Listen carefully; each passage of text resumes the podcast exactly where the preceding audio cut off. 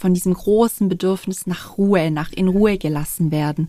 Das hat auch zu Konflikten geführt, weil ich hätte mich ja unheimlich gerne auch mit ihm beschäftigt und ihm was Gutes getan.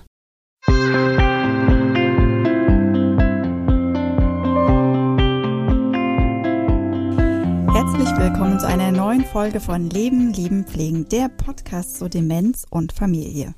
Mein Name ist Peggy Elfmann und ich blogge auf Alzheimer und wir. Hallo und willkommen.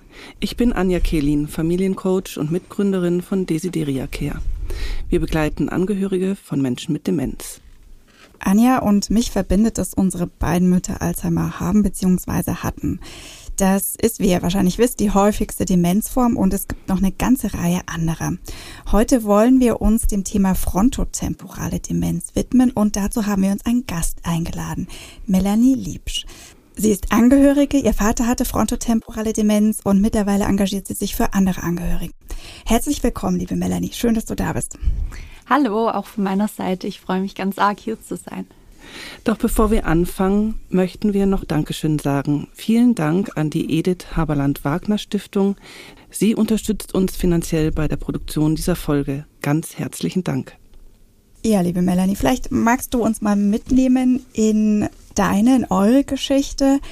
Wie war das denn? Wann und wie ist die Demenz in dein Leben gekommen oder in euer Familienleben? Also es war so ungefähr ja um die Jahrtausendwende herum. Ich war zehn Jahre alt, gerade so auf dem Übergang von Grundschule zum Gymnasium.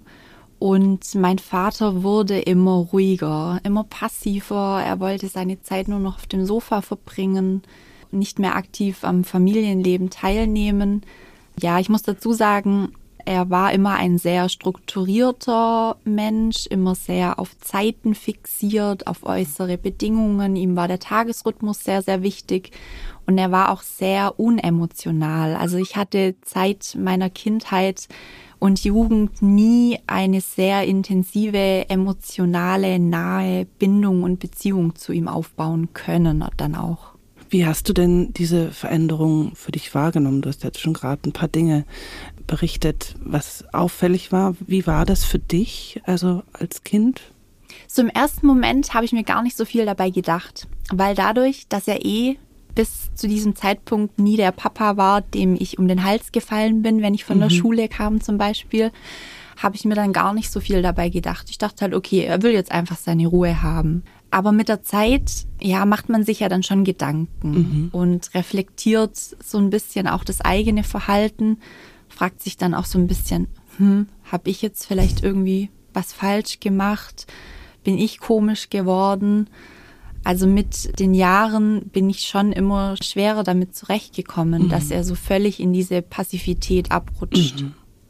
Wie ging es denn dann weiter? Also wann, wann kam denn die Diagnose oder was, was waren die nächsten Schritte? Also deine Mutter hat ja sicherlich diese Veränderung auch festgestellt. Wie können wir uns das vorstellen, was passierte? Das war bei uns tatsächlich ein sehr, sehr langer Weg. Insgesamt 13 Jahre, die es mhm. gedauert hat, bis diese Diagnose frontotemporale Demenz, Verhaltensvariante dann schließlich gestellt wurde. Es war dann so, dass der erste Weg führt einen natürlich zum Hausarzt, mhm. ähm, so die nächste ärztliche medizinische Bezugsperson. Dann ging es weiter zu Fachärzten, zu Neurologen, zu Psychiatern. Er war auch mehrere Monate in psychiatrischer stationärer Behandlung, weil halt Diagnosen im Raum standen von Depressionen, Schizophrenie, Persönlichkeitsstörungen. Mhm. Es war unglaublich, welche Palette und Bandbreite an Diagnosen und dann auch damit verbunden an, an Medikation dann eben auch gestellt und verabreicht wurde.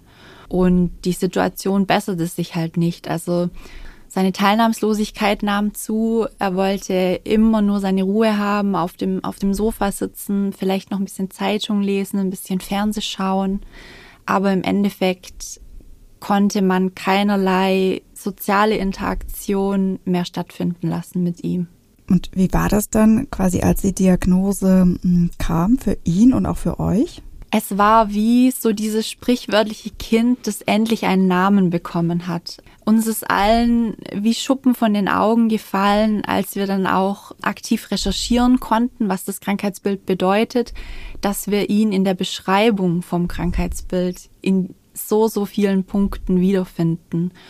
Und mit dem Zeitpunkt der Diagnose hatte man natürlich dann auch andere Möglichkeiten, ganz aktiv von ne wegzugehen und sich Informationen einzuholen und damit verbunden natürlich dann auch Hilfsangebote wahrzunehmen als Familie, als Einzelperson und für den Betroffenen, also für meinen Papa natürlich mhm. dann auch. Ich kann mir vorstellen, dass das wie so eine Erlösung dann ein Stück weit ist und dass da Klarheit reinkommt in so ein Puzzle, wo man irgendwie die Stücke nicht zusammenbauen konnte und man plötzlich eine Idee hat, was, was das Bild ergeben soll am Ende. Ja. Mhm. Weil es war so unglaublich belastend, äh, diese 13 Jahre, weil man sich immer die Frage auch gestellt hat, wir haben uns daran aufgerieben, wochenlang, jahrelang, monatelang. Will er nicht? Will er die Dinge nicht machen? Mhm. Mhm. Hat er uns nicht lieb? Warum agiert und handelt er so, wie er es tut? Es ist so schwierig, wenn man keine Erklärung bekommt. Mhm. Und mit der Diagnose hatte man dann wenigstens die Erklärung für sein Verhalten. Okay, also eine echte Odyssee. Mhm, ja, kann man schon so sagen. Mhm. Jetzt scheint es ja durchaus typisch zu sein für die frontotemporale Demenz, kurz FTD. Und du bist da ja inzwischen auch, sage ich mal, sehr aktiv, auch für Aufklärung zu sorgen. Wie würdest du anfangen, wenn du die frontotemporale Demenz erklärst? man muss immer ein bisschen dazu sagen, dass kein äh, Demenzbetroffener, Betroffene dem anderen, der anderen gleicht. Jede Form von Demenz ist so individuell, so unterschiedlich. Generell kann man sagen, dass die FTD geprägt ist von ähm, einer großen charakterlichen Veränderung. Sie werden, wie zum Beispiel mein Vater, sehr ruhig, sehr teilnahmslos, sehr desinteressiert. Sie interessieren sich nicht mehr für die Dinge, die um sie herum passieren. Ihr Sozialverhalten wird herabgesetzt. Sie können nicht mehr unterscheiden, was ist sozial angemessen. Sie verhalten sich mitunter peinlich. Sie verlieren jegliche Scham. Manche werden auch aggressiv, mhm. sehr offensiv in ihrem Verhalten, entwickeln den großen Bewegungsdrang. Also die FDD ist ja, man muss es so sagen, leider ein Krankheitsbild, was absolut sozial unverträglich sich manchmal darstellt. Also es ist mitunter sehr, sehr herausfordernd, mit den Betroffenen dann auch angemessen umgehen zu können. Das ist ja auch so das Image, finde ich, was die FTD begleitet. Also, wann immer ich was über Demenz höre oder lese oder mit Menschen sprechen, heißt es mir, naja, zum Glück, ihre Mutter hat ja nur Alzheimer, so nach dem Motto, und es ist nicht irgendwie eine FTD. Und dann denke ich mir, also was macht das denn mit einem, wenn man dann die Diagnose bekommt oder wenn man weiß, okay, mein Vater hat jetzt eine Demenz, die sehr schwierig ist. Wie ging das dir damit? Also ab dem Zeitpunkt mit der Diagnose bin ich sehr offensiv nach vorne geschritten mhm. und habe mir alle möglichen Informationen eingeholt. Es macht gar nicht so viel Sinn, sich ein Szenario auszumalen, was passieren könnte. Letztendlich muss man jeden Tag aufs Neue mit dem dann klarkommen, was anliegt. Zum Beispiel hatte mein Vater nie diesen ausgeprägten Bewegungsdrang. Also das war dann, seine FTD war geprägt von diesem großen Bedürfnis nach Ruhe, nach in Ruhe gelassen werden. Das hat auch zu Konflikten geführt, weil ich hätte mich ja unheimlich gerne auch mit ihm beschäftigt und ihm was Gutes getan. Und das auszuhalten als Angehörige, dass der Betroffene scheinbar zufrieden erscheint, wenn er einfach nur den ganzen Tag da hockt, das ist auch ein Prozess, den man erstmal lernen muss. Er hatte auch teilweise aggressive Phasen, ähm, wo er aufbrausend wurde, wo er Schimpfwörter benutzt hat. Das wurde aber mit einer relativ geringen Medikation konnte man das gut in den, in den Griff bekommen. Und so gilt es immer sehr individuell angepasst zu agieren, um den Betroffenen und eben auch die Angehörigen einen Alltag zu schaffen, wo alle einigermaßen für sich so zurechtkommen können. Also ist es wieder quasi dieses individuelle Wege finden für die Herausforderungen, die gerade anstehen und sich entwickeln. Gehen wir nochmal zur frontotemporalen Demenz zurück. Also so wie ich es verstanden habe, taucht die ja eher in jüngeren Jahren auf, das heißt vor dem 65. Lebensjahr. Jetzt sind ja da die Lebensumstände auch immer ganz besonders. Also das heißt, man ist eventuell noch berufstätig, hat finanzielle Verpflichtungen, hat eben wie auch in eurem Fall noch Kinder zu Hause lebend. Was fällt dir dazu ein, wenn du sagst, okay, es, ist eine Krankheit, wo junge Menschen oder jüngere Menschen betroffen sind, also nicht dieses Alterskonnotierte?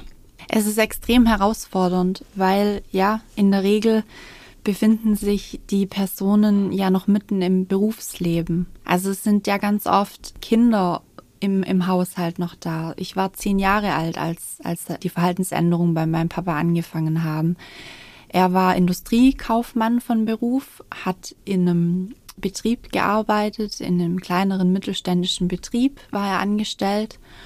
Und da er parallel dazu auch eine Krebserkrankung äh, zu dem Zeitpunkt hatte, ist er durch diese Erkrankung dann relativ schnell auch in die Arbeitsunfähigkeit gekommen. Mhm. Das war sicherlich auch ein Grund dafür, dass man erstmal auf Depressionen etc. getippt hat, als seine Verhaltensänderungen begannen. Aber für die meisten Familien bedeutet diese Diagnose eine riesige finanzielle Herausforderung, ja. wenn der Betroffene auch der Alleinverdiener ja. ist. Ja. Und da ist es extrem herausfordernd für die Familien und da nicht in ein Loch zu fallen, da gilt es schon, sich auch an die entsprechenden Stellen dann auch zu wenden und ganz aktiv Hilfe und Unterstützung einzufordern, weil eben so der typische FTDler, nenne ich es jetzt mal, mit Mitte 50 der passt eben auch zum Beispiel in kein Betreuungsangebot, mhm. wo Personen und Betroffene da sind, die vielleicht Ü80 sind. Ja. Also das ist immer sehr, sehr individuell. Wie gesagt, mein Papa war überwiegend der passive, ruhigere, zurückgezogene Betroffene, der dann letztendlich, er war dann auch in der Tagespflege mhm. untergebracht, mhm. Und da waren Menschen um ihn herum, die jetzt, sage ich mal, eher mal Ü70, Ü80 waren. Für mhm. ihn war das okay. Aber wie schon vorher erwähnt, es geht darum, individuelle Lösungen zu schaffen und die Bedürfnisse möglichst so gut es geht individuell anzupassen. Und ich denke, das sind wir von den Rahmenbedingungen leider, gerade wenn es auch in die ländlichen Bereiche geht, echt noch ein ganzes Stück weit davon entfernt. Vor allem auch ist es mir wichtig, auch so ein bisschen für das Krankheitsbild nochmal zu sensibilisieren. Und wenn die FTD auftaucht, dass sich da nicht sofort so eine Abwehrhaltung mhm. aufbaut. Weil ja, paradoxerweise hatte ich auch die allerschönsten, innigsten Vater-Tochter-Momente dann ganz am Ende seiner Demenz. Also mhm. es ist ein Auf und Ab und es gilt, die Herausforderungen des Alltags jeden Tag aufs Neue, da die bestmöglichste Lösung dann auch wieder zu finden. Du hast erwähnt, wie wichtig es ist, Hilfsangebote ähm, zu suchen und anzunehmen. Mich würde interessieren, was hat euch denn ganz konkret geholfen? Du hast die Tagespflege erwähnt. Ähm, was waren denn sonst noch Ansprechpartner oder Angebote, die ihr genutzt habt? Weil oft ist ja auch das Problem, man weiß gar nicht so richtig, was es gibt und was jetzt hilfreich sein könnte. Wie habt ihr denn da dann euren Weg gefunden? Ja, es ist ein riesiger Dschungel, durch den man sich den Weg mit der Machete quasi freischlagen muss. Natürlich gibt's diese ganzen, ich nenne es mal offiziellen Angebote von seitens der Pflegekasse. Also ich denke, ganz wichtig ist erstmal auch diese Einstufung in den Pflegegrad, dass man Anspruch hat auf die ganzen Leistungen, die einem so zustehen. Dann war das ein Weg, den wir so Schritt für Schritt beschritten haben. Es wurde dann ein ambulanter Pflegedienst ins Boot geholt und nach und nach wurden ja seine körperlichen Symptome auch insofern schwieriger zu bewältigen, dass noch eine Parkinson-Symptomatik dazu kam und natürlich dann auch gewisse Hilfsmittel gebraucht werden. Und ich hatte dann eben recherchiert über verschiedene Tagespflegen auch und wir haben uns Einrichtungen mhm. angeschaut, wo es vielleicht möglich wäre, dass er da reinpasst. Also ich finde es auch immer ganz wichtig, dass man sich da ein bisschen ein Bild macht und auch darüber nachdenkt, passt vom Setting her, könnte man sich vorstellen, dass er sich da auch wohlfühlt mhm. und dass es für uns als Familie, als Angehörige auch passt. Das finde ich einen spannenden Aspekt, weil das weiß man ja oft gar nicht, beziehungsweise man ist froh, wenn es überhaupt irgendwo einen Platz gibt. Und ich weiß, wir haben uns damals die Tagespflege von meiner Mama angeschaut und es war so, ja, sieht nett aus, aber hast du da irgendwie einen Tipp für die Hörer, Hörerinnen, Also worauf kommt es denn an? Worauf lohnt es sich denn zu schauen? Was ist denn wichtig? Mir persönlich wäre die Atmosphäre ganz wichtig. Ist es eine ruhige Atmosphäre? Hat man das Gefühl, liegt Empathie so ein bisschen in der Luft? Das klingt jetzt wirklich so ein bisschen romantisiert, diese Vorstellung. Aber ich denke schon, dass man auch das Recht hat, in diesem System ganz gezielt sich die Bedürfnisse insofern zu artikulieren weil man möchte ja schon, man hat schon den Wunsch, dass es dem Angehörigen auch einigermaßen dort gut geht. Definitiv. Also natürlich ja. darf ja. man sich auch ähm, stationäre Einrichtungen ja auch vorher anschauen und Entscheidungen treffen. Und da kommt halt leider auch wieder dieses Thema ins Spiel, dass man oft gar nicht die Auswahlmöglichkeiten mhm. hat, mhm. gerade auch im mhm. ländlichen mhm. Raum. Da, das sind die mhm. Angebote oft einfach nicht so ausgeprägt. Mhm. Und das ist durchaus eine Forderung, die man hier mal stellen kann, auch in diesem Podcast zu sagen, okay, da ist noch viel Arbeit und Entwicklungsarbeit drinnen. Jetzt hast du noch so einen anderen Aspekt erwähnt, der mich interessiert, wie ihr das eigentlich als Familie gemacht habt. Jetzt hast du ja schon erzählt, du warst sehr jung, als die ganze Geschichte quasi passiert ist oder sich entwickelt hat. Aber vielleicht kannst du noch mal erzählen, wie es ihr eigentlich als Familie geschafft habt, mit dem Thema umzugehen. Du hast, ich glaube, sehr viel Verantwortung übernommen also zumindest dann auch in der Recherche und in der Suche von, von Lösungen. Aber wie war denn das für quasi die Angehörigen drumherum? Also ich glaube, du hast auch noch eine Schwester und deine Mutter.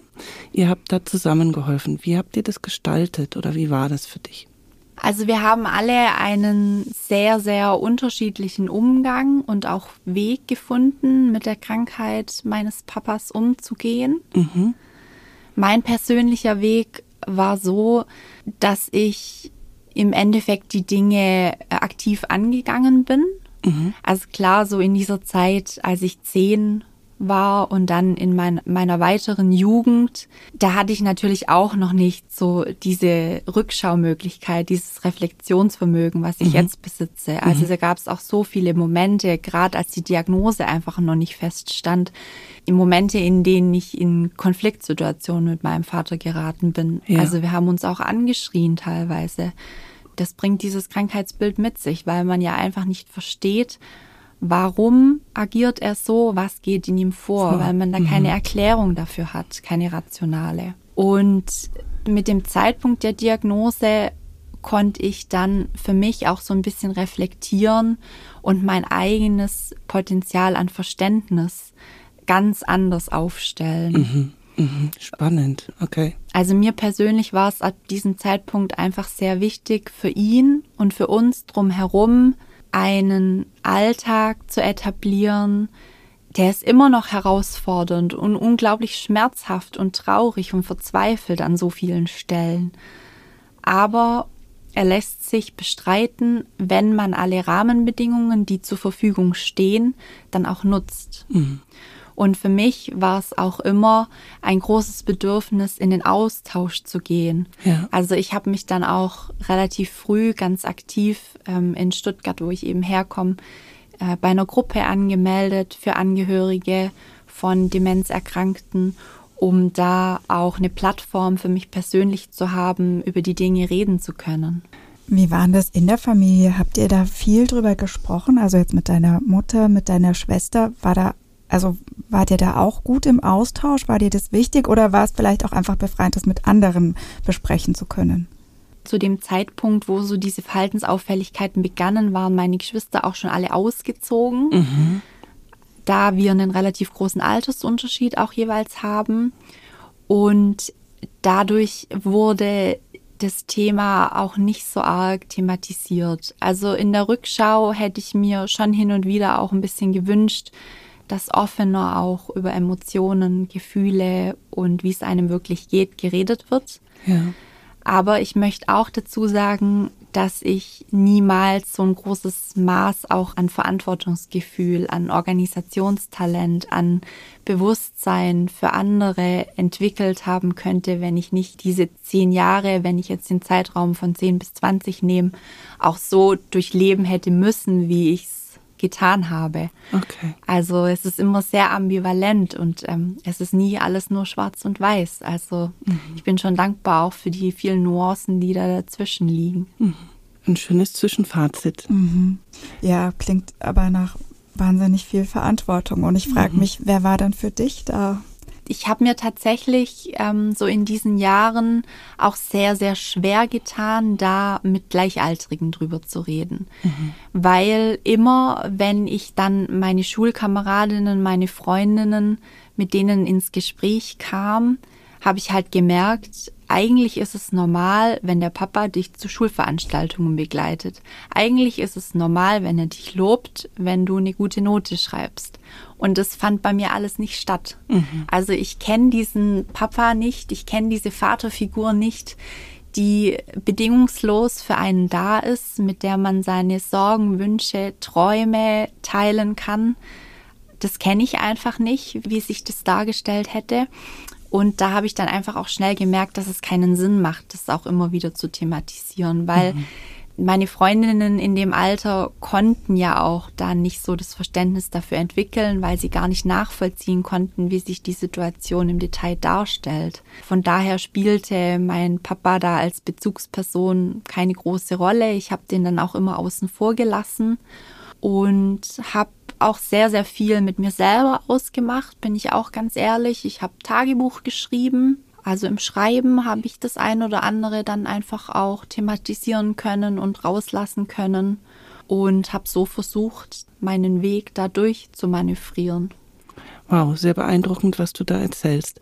Und ich finde es noch beeindruckender, dass du letztlich auch heute mit deinem Engagement für das Thema genau jungen Menschen Forum geben möchtest und auch gibst. Also das heißt, du hast kürzlich auch eine Gruppe aufgemacht in Zusammenarbeit, glaube ich, auch mit der Alzheimer Gesellschaft, wo junge Menschen sich genau über diese Themen austauschen können. Genau. Für mich persönlich war es ja so wichtig, da diesen aktiven Austausch auch zu pflegen. Mhm. Und ich habe einfach gemerkt, dass es oft wie so ein Stein, der dann von einem abfällt. Und es sind ja auch so viele schambesetzte, peinliche Themen, mhm. die auftreten. Also leider ist zum Beispiel natürlich auch ein Merkmal der FTD, dass die Betroffenen äh, oft nicht merken, dass Körperhygiene sehr, sehr wichtig ist. Mhm. Und dass es wichtig ist, sich regelmäßig zu duschen und zu waschen. Und das war bei meinem Papa letztendlich auch der Fall.